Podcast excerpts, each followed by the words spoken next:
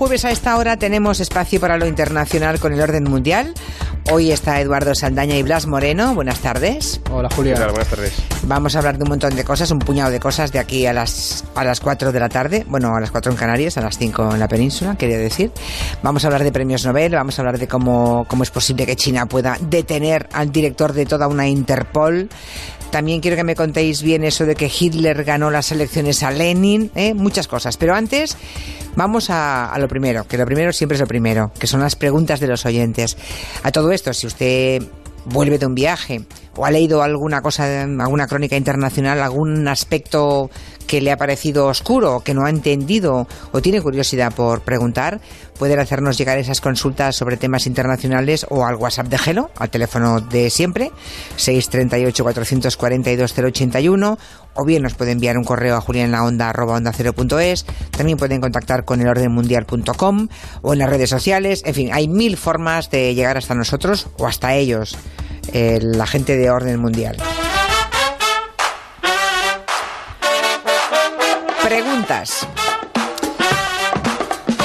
Tengo muchas sobre Bolsonaro, ¿eh? eh obviamente eh, la semana empezó, empezamos el lunes conociendo el triunfo de en la primera vuelta, no ha sido un triunfo definitivo, no pasó del 50% Bolsonaro, este candidato ultra, ultraderecha, eh, fascista diría yo además, que ganó la primera ronda con el 46% de los votos.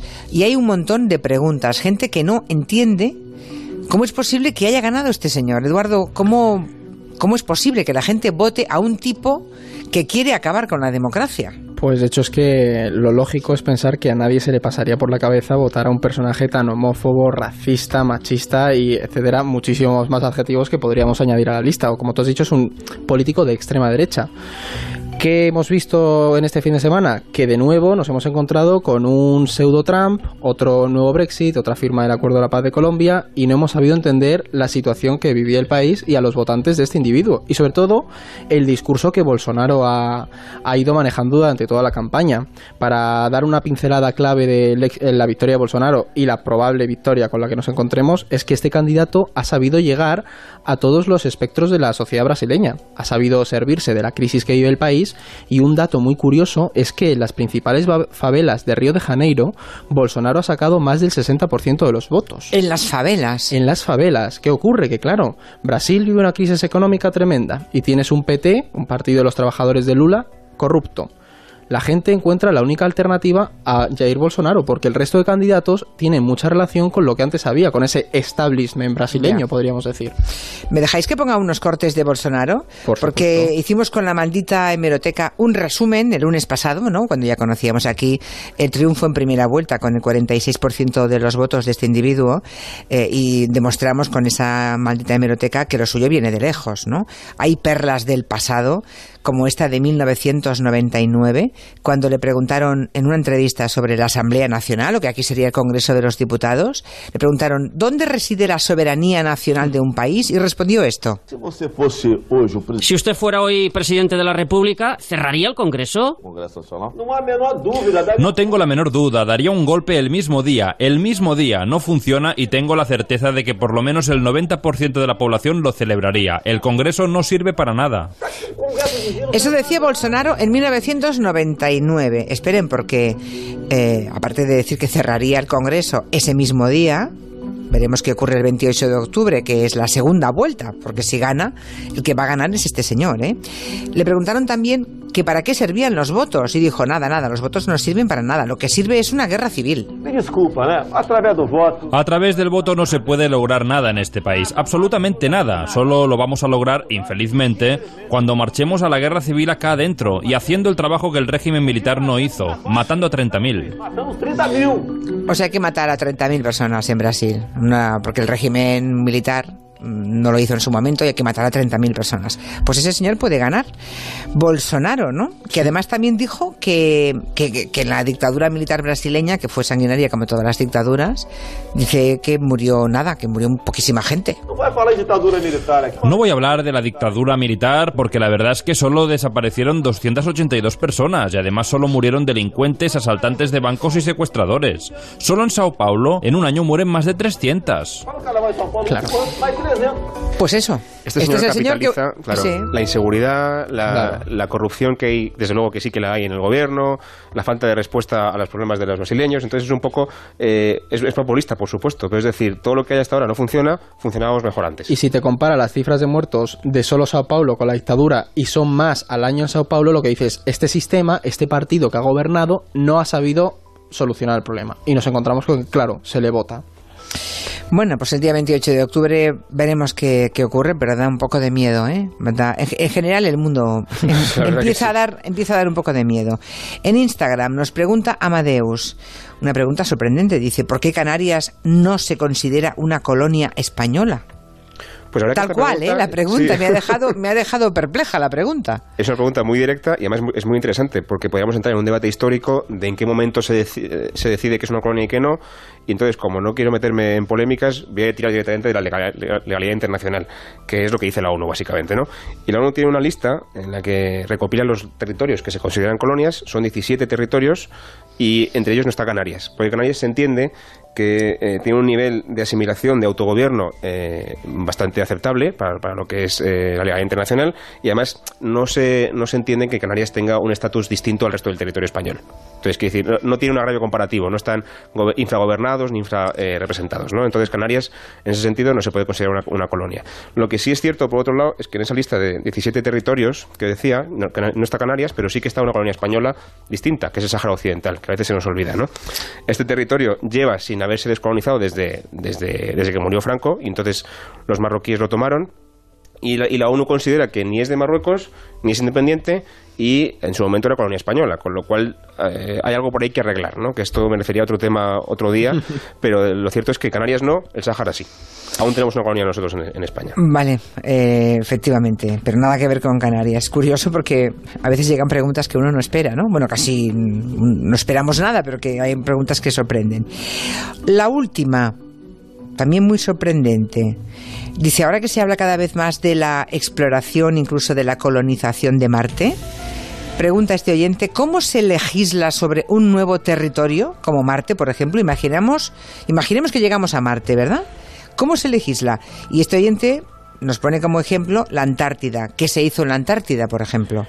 Pues mira, dos cosas. Por un lado, tenemos a Marte, que para que nos hagamos una idea, no, o sea, no tenemos que dejar de lado la imagen del astronauta estadounidense plantando la bandera, porque eso es puro marketing. Marte no pertenece a nadie y pertenece a todos. Hay un tratado que se firmó en el 67, que era el Tratado para el Espacio Ultraterrestre, y en él se estableció que todos los planetas o cuerpos celestes pertenecían a toda la humanidad. Esto se hizo sobre todo por el miedo a que hubiera armas nucleares en el espacio o en órbita alrededor de la Tierra. Y con la Antártida pasó algo similar. La Antártida, después de muchas reclamaciones, tiras y aflojas, terminaron firmando el Tratado Antártico y se estableció que esta región tampoco pertenecía a nadie, que era una zona desmilitarizada y que solo se podría usar para investigaciones científicas. Lo interesante de este, de este continente es que no pertenece a nadie, pero que probablemente esté lleno de recursos y sea muy goloso para, para potencias militares, etcétera.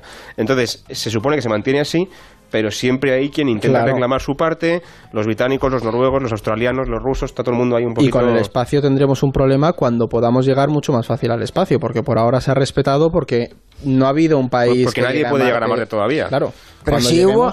No hubo. Ahora me está rondando por la cabeza. ¿No hubo alguien que vendía estrellas? Sí, hubo una señora que se declaró dueña del sol y se puso a vender parcelas solares por eBay y de hecho, Ebay tuvo que cerrarle la cuenta porque había gente que estaba comprando, comprando parcelas en el sol. Pero, pero al margen del cachondeo este, es verdad que sí se está empezando ya a, a, poner, bueno, no en práctica, pero se está preparando el primer viaje espacial privado, ¿no? Que es esta, esta gente, que SpaceX, que pertenece al, a la órbita de Tesla, ¿no? A la empresa de Elon Musk y, y toda esta gente tan innovadora, y ya se está empezando a preparar viajes privados a la Luna y a Marte. En todo caso, a veces los humanos somos ridículos, ¿eh?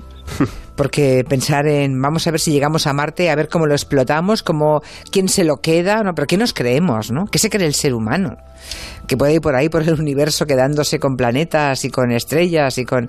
En fin, lo dicho, a veces somos un poco patéticos los humanos, pero es verdad que al final todo es un negocio y habrá gente seguro que será rica con esto. Y, además no falta mucho. Ya, ¿eh? se hacen, me parece, sí. Sí, no, y, no, y bueno, y, eh, en 10 años vista verán ustedes cómo pasarán cosas en torno a otros planetas como Marte. Premios Nobel. Queremos hablar de premios Nobel, ese tema que propone hoy Orden Mundial para poner aquí encima de la mesa, porque mm, es verdad que sigue produciendo sonrojo la escasez de mujeres premiadas con el premio Nobel. Este año una de las premiadas es la Nobel de, Física, es una investigadora del Canadá que además comparte premio con otros dos investigadores, pero es que hacía muchísimo tiempo que no recibía una mujer un, un Nobel de Física, creo que fue en el año 63, ¿no? De 95, de 925 premiados a lo largo de la historia de los Nobel, solo 49 son mujeres. Y creo que además de la brecha de género, los Nobel de este año han tenido otra particularidad y es que el Nobel que suele despertar más atención, porque es, que es el que está, digamos, más al alcance de cualquiera, que es el Nobel de Literatura, no se ha fallado, que es un hecho extraordinario que tiene que ver con un escándalo sexual, ¿no? Contadme esto.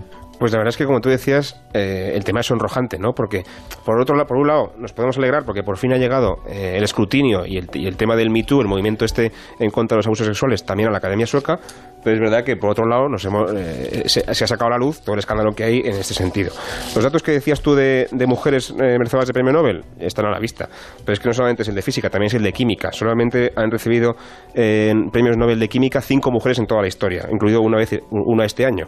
Pero es que eh, no solamente es química o física, es que el año pasado y el anterior, 2017 y 2016, no hubo ninguna mujer galardonada. O sea, que, que esto no es una cosa del siglo XIX, ¿no? que esto está pasando todavía hoy. En cuanto al tema del escándalo sexual... Sí, ¿por qué? ¿Qué pasó? Pues esta historia es que, em, bueno, parece ser que uno de los miembros de la Academia Sueca que entrega el premio de Nobel de Literatura, eh, un fotógrafo que se llama eh, Jean-Claude Arnaud, este señor, em, bueno, ha sido acusado en varias decenas de, ocasiones de haber cometido abusos sexuales, violaciones, etcétera, ¿no? Eh, por supuesto, esto ya es suficientemente grave, pero todavía más grave es el hecho de que parece ser que había colegas suyos, miembros de la academia, que conocían esto y que no lo denunciaron. ¿Qué ocurre? Claro, el escándalo ha sido mayúsculo. Este señor ya ha sido juzgado por varios de estos delitos, está encarcelado, pero sus colegas miembros de la academia... ¿Le siguen defendiendo? No, no, en realidad no, pero ¿qué pasa? Que el escándalo les ha obligado a dimitir y tienen a la academia prácticamente a medias, ¿no? La, tienen como un queso gruye, les falta mucha gente y además, por supuesto, la reputación ha quedado dañadísima, ¿no? Entonces, han decidido, literalmente, para intentar recuperar la confianza del público, esto, esto lo leo textualmente, eh, no fallar el premio Nobel de Literatura y esto es algo muy extraordinario, como tú decías, porque la última vez que no se entregó el premio eh, fue en el año 43, en plena Guerra Mundial. Plena Guerra Mundial. Entonces, bueno, es bastante, bastante importante, ¿no? Y a lo mejor para disimular también eh, el hecho de este escándalo sexual con un tipo que está en la cárcel, han concedido precisamente el Nobel de la Paz eh, a dos conocidos paladines en la, en la, lucha contra la violencia sexual contra las mujeres, ¿no? Hay un doctor que se llama Denis Mukwege, o como, no sé, si, no sé cómo pronuncio, eh, y una activista que se llama Nadia Murat. A lo mejor ha sido para compensar, ¿no? Ella, ella huyó de las garras de del ISIS y él es un ginecólogo que trabaja sobre el terreno con, con todo tipo de mujeres que han sido agredidas sexualmente. Sí, totalmente. Es decir, no sería improbable que este premio tenga cierto que ver con eso. También es cierto que ambos, es decir, tanto Nadia como, como Denis, creo que yo creo que se dice Mukwege. Mukwege. Sí, yo lo digo así, luego nos dirán. Pero ambos. no? ¿Nos dirán o no? tendremos, que verlo en las redes. Que ambos representan las dos caras, del, un, dos de las caras del infinito cubo que es la violencia sexual, sobre todo porque Nadia Murad es una superviviente de esa violencia sexual en conflicto, lo vivió directamente. De hecho, hay una cosa muy interesante que que se menciona y es que es, es importante llamar, o sea, hablar de Nadia como una superviviente y no como una víctima, porque al final ella ha sobrevivido a una violencia que existe en ese conflicto. Esto lo decía Denis Mukwege en una entrevista que, hizo Xavier Aldecoa, bastante buena además.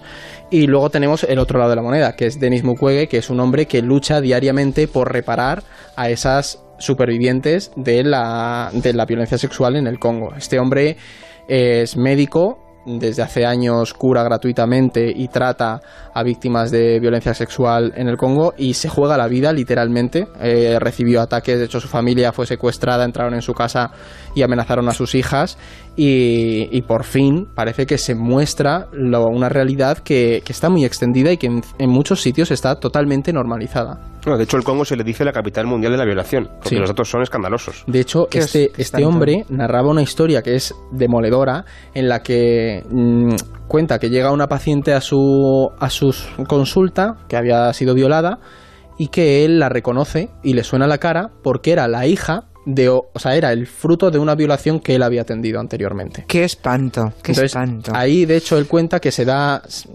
se percata del problema que está viviendo el Congo, de que son las nuevas generaciones que están siendo violadas. Es terrible que la violencia sexual y que la violación siga eh, utilizándose como arma de guerra, ¿no? Es, es, terrible.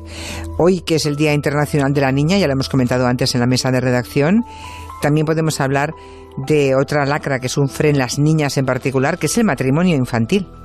Niñas que con 7 u 8 años son obligadas a casarse por supuesto, esto también va de la mano de la violencia sexual. En la medida en que te obligan a casarte, también te obligan a tener relaciones sexuales con tu marido, con lo cual también eres víctima por partida doble, ¿no? Algunas han muerto, ¿eh? Sí, sí, ya comentamos alguna vez aquí el caso este de la chica sudanesa que fue condenada a muerte por eh, asesinar a su marido en defensa propia cuando éste intentaba violarla, ¿no? Eh, había sido obligada a casarse con él cuando era joven y bueno, pues historias como estas hay a montones. Hay una frase muy clarificadora, es muy dura, pero, pero a mí me parece muy buena, del que fue en su momento el comandante de las fuerzas de la ONU en la zona este del Congo, que es la zona más peligrosa ahora mismo en el Congo porque está llena de milicias, está el famoso coltán, este, este mineral tan preciado y tal. Este señor, un, comandante holandés, Patrick eh, decía y esto es, muy obvio, pero quizá eh, nos abra la cabeza, que es, es más peligroso a día de hoy ser mujer en un conflicto que ser soldado. A pesar de que los soldados se supone que luchan en el conflicto, es peor ser mujer que, ser soldado, ¿no? ese, Es, el punto en el que estamos ahora mismo. Estamos en lo de John Lennon, ¿eh? La mujer en negro del mundo, decía. Exacto, exactamente. Por lo mismo, es peor ser mujer que ser soldado en primera línea de guerra, porque eh. en primera línea o en segunda seguimos siendo moneda de cambio o seguimos siendo usadas como arma de guerra. En la zona esta del Kivu, en la zona del Congo, ahí tengo un dato aquí que, que querría decir, que es se viola al día a 40 mujeres. Es que este es el nivel de, atrocidad que, tenemos. Esto es a lo que se dedica el doctor Mukwege, que decía antes Eduardo, que se repara a esta gente, pero claro, es que al final llega un momento que no solamente... es que la, violación es un arma deliberada de guerra, porque lo que se consigue con esto es atacar al miembro de la familia que, digamos, estructura toda la unidad familiar, porque alrededor de la mujer se, se consigue, digamos, estructurar la familia y con la familia la comunidad entera. Si atacas a la mujer, atacas a toda la sociedad y acabas por desestabilizarla, meter miedo eh, y, bueno, castigar a toda la población. Justo. Y no deja de ser terrorismo. ¿eh? Claro, claro, exactamente. Y también el, el, peso psicológico que tiene para la gente que combate, porque al final acaban normalizando esa violación y no salen del grupo porque a nivel psicológico también tiene, de hecho los niños soldados, muchas de las reparaciones es en enseñarles que una violación no es algo bueno. Pues es, endémico en cierto sentido. Es complicadísimo además. Pues esos han sido los premios Nobel de la Paz. El doctor que mm, atiende a estas mujeres, eh, Denis, ¿cómo lo decíais? Mukwege. Mukwege. bueno, el doctor Mukwege. Pedimos disculpas desde aquí porque no sabemos cómo decirlo. Y la activista Nadia Murad, que es una chica que fue en su momento secuestrada y no estuvo pasando de mano en mano como esclava sexual en las filas del ISIS y que un día consiguió afortunadamente escapar y que ahora es una auténtica activista. ¿no? Y además de una minoría, que es Yazidi, que también se le suma a eso. Vamos ahora con algunas noticias antes de que se nos acabe el tiempo de esta semana. Por ejemplo, puede que hayan ustedes oído hablar de un periodista saudí llamado Jamal Khashoggi, que fue crítico con la monarquía, con la monarquía de Arabia Saudí. Este hombre entró en un consulado, en el consulado saudí digamos, el consulado de su país en Estambul, ¿no? dentro de Turquía, o sea, fuera de su país, fue el consulado de su país en, en, Estambul. Iba supuestamente a hacer un trámite burocrático normal, ¿no? Sencillo. Y nunca más nadie le ha vuelto a ver. Los turcos ya dicen acusan directamente ya a los saudíes de haber asesinado a este periodista, a Jamal Khashoggi, dentro de la propia embajada, que es una crisis diplomática en toda regla, ¿no? Porque de alguna manera, vale, es la embajada em, saudí, pero está en territorio turco. Y además, creo que dicen que viajaron un grupo de la inteligencia saudí contándonos esa historia, por favor, que es, truculenta. Pues ha llegado hasta el punto de ser tan, es tan grave ya que incluso Trump, Estados Unidos, que es un aliado muy fiel de Arabia Saudí, que permitiría casi cualquier cosa de lo que hagan los saudíes, incluso Trump ha dicho, por favor, explícanos esto, porque esto, esto no se puede entender, esto es, esto es demasiado, ¿no? Eh, La cuestión aquí es, eh, Khashoggi, como tú decías, era crítico con el régimen, con la monarquía, pero no era, como se ha dicho, un disidente, no era un señor que fuera del desagrado del régimen, ¿no? De hecho, su familia es, muy importante en el país. Su abuelo, el que fundó su dinastía, digamos, era el médico personal del primer rey de Arabia Saudí, o sea, una persona muy, muy bien conectada. De hecho, este señor, me, me, he enterado esta mañana investigándolo, es primo, eh, me, refiero al periodista asesinado, o supuestamente asesinado, es primo de, de Dodi Al-Fayed, de, del amante de, de, la princesa Diana, o sea que son gente muy bien conectada, ¿no? Y que tenían, por supuesto, el respaldo hasta ahora del, régimen saudí, etcétera. Este señor es verdad que escribe eh, crónicas bastante críticas con, con, la deriva reciente del, reino de Arabia Saudí en el Washington Post, en el, periódico, en el periódico mm, estadounidense, pero bueno, de aquí a que entres en el consulado y te asesinen, pues hay, hay, un paso, ¿no? ¿Qué pasa? Arabia Saudí no es, por supuesto, conocida por ser muy comedida en su política exterior. Ya hemos hablado aquí, pues, de, por ejemplo, de la guerra de Yemen o de cómo cuando Canadá critica precisamente cómo, cómo hace Arabia Saudí la guerra de Yemen, pues le cortan la relación diplomática con ellos y ya está, o de cómo cuando Qatar eh, decide tomar una, política distinta a la saudí, les hacen un bloqueo y, y punto, ¿no? Pero esto es demasiado lejos. Como tú decías, el hecho de que cojan a un periodista y lo asesinen en el consulado en Estambul, para empezar, pone en ridículo a los turcos. Les, les deja en, ridículo. Y lo, descuartizaron además. yo iba a decir eso, dicen que lo trocearon. Y hasta ahora, ya ha pasado más de una semana, todavía los saudíes dicen que este señor salió por su propio pie del consulado. Mm. Pero hay cámaras por todas partes, se le ve cómo entra y no se le ve cómo sale. Bueno, los turcos tienen teorías. Yo he leído que los turcos dicen que llegaron 14 o 15 personas eh, de Arabia Saudí, que uno de ellos era un médico forense que viajó además con una sierra. Sí, de hecho, el New York Times sacaba un artículo diciendo que fue cerrado. Se especula y con que fue, cerrado, descuartizado y sacado eh, quizá en maletas o en valijas diplomáticas o algo así para poder disimular en cierto modo y que, y que bueno, pues se le ha hecho desaparecer completamente. Lo que estamos viendo es, eh, a, ver, seguramente los oyentes habrán escuchado cosas, pues, no, pues, pues como que el régimen saudí está intentando abrirse un poco al mundo, han conseguido que la gente ve, las, las mujeres puedan conducir, que puedan ir al cine, bueno, sí, pero al mismo tiempo el príncipe heredero se demuestra que es un autócrata sanguinario y vengativo que, que, que nada de lo que se supone que está haciendo le quite también de al mismo tiempo perseguir a sus, a sus críticos de manera tan salvaje Exacto. O sea, persigue a un periodista de los suyos, o sea, un saudí, con cualquier seguramente pretexto le cita en la embajada. El pobre hombre va a hacer un trámite burocrático en Estambul y, y le descuartiza. En fin. Nos queda un par de cosas, pero solamente podemos escoger una. Lo de que China puede, pueda también eh, retener tranquilamente al director de la Interpol sin avisar a nadie durante varios días de su paradero, también parece un poco raro, ¿no? Eso pues nos vuelve a demostrar que estos nuevos países que, como bien decía Blas, se están abriendo, tienen un poder inmenso. Para que los oyentes entiendan un poco el contexto, el antiguo director de la Interpol, Meng Hongwei, estaba de viaje por China y de repente desapareció del su mapa. país natal, por cierto. porque es chino. O sea, el director de Interpol era chino. Y de repente se lo tragó a la tierra. No se sabía nada de él, todo el mundo diciendo dónde está este hombre, lo tiene eh, secuestrado el gobierno chino, hasta que una carta de él mismo llegó presentando su renuncia y el gobierno chino posteriormente salió diciendo que había sido detenido por un caso de corrupción. ¿Qué ocurre? Todo el mundo está diciendo que hasta dónde llega el poder de China en este caso para retener impunemente al presidente de la Interpol y sobre todo hacer, en cierto sentido, de manera indirecta, que renuncie a su cargo. Imagino que el gobierno chino dirá que como es chino... Claro. Y que hay una campaña. Que hacen lo que les da la gana con sus ciudadanos, ¿no? El gobierno, chino lo que está haciendo es enmascarando como una campaña anticorrupción, detener a toda la gente pues que está un poco en, su contra, etcétera, ¿no? Y además sin juicio, sin nada parecido, te, los, te, secuestran, te hacen desaparecer tres semanas y luego sales diciendo que te equivocaste y, pagas la multa, etcétera. Digamos un poco eliminar la disidencia. Pues ahí lo dejamos. Eh, tremendo cuando hay personas que hablan de la libertad de expresión y de, cómo puede estar amenazada, por ejemplo, en nuestro país, ¿no? Cuando de pronto leemos o nos enteramos de historias como esta, nos damos cuenta de hasta qué punto somos exagerados o ignorantes, ¿no? Cuando hacemos según qué tipo de afirmaciones. Bueno, pues ahí lo dejamos hasta la semana que viene. Hasta la semana que viene, Julio. Buenas tardes. Los que deseen seguir preguntando algo de política internacional, pues háganlo, por favor. 638-442-081. Me gusta más que lo hagan por WhatsApp porque así oímos también la voz de los oyentes.